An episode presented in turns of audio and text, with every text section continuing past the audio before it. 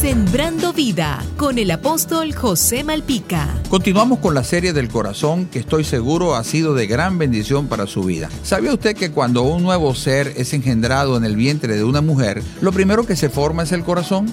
Desde ese mismo instante, el nuevo ser ya tiene su propio corazón que se encargará del bombeo de sangre a cada uno de los órganos que se van formando. ¿Qué te quiero decir? Así como usted no puede pensar en tener una casa hasta que usted no tenga un trabajo estable, asimismo no puede existir un ser humano sin un corazón previamente. La Biblia enseña que cuál es el pensamiento de una persona, así es su corazón. Los sentidos y la mente son la puerta de entrada de toda la información que recibimos. También es el lugar donde se procesa y se selecciona la información que va al corazón. De usted depende lo que guarda en su corazón, lo que va a desechar o lo que va a atesorar. Dios sabía que el hombre era débil y se iba a dejar corromper por el pecado. Por eso preparó un plan para transformar el corazón del hombre en la persona de Jesucristo. Las escrituras dicen que con Jesucristo Cristo todo lo podemos. Jesús es la provisión de Dios para las necesidades del ser humano y cambiar tu corazón. Recíbelo como tu Señor hoy. Y recuerda, Jesús te dice, no te dejaré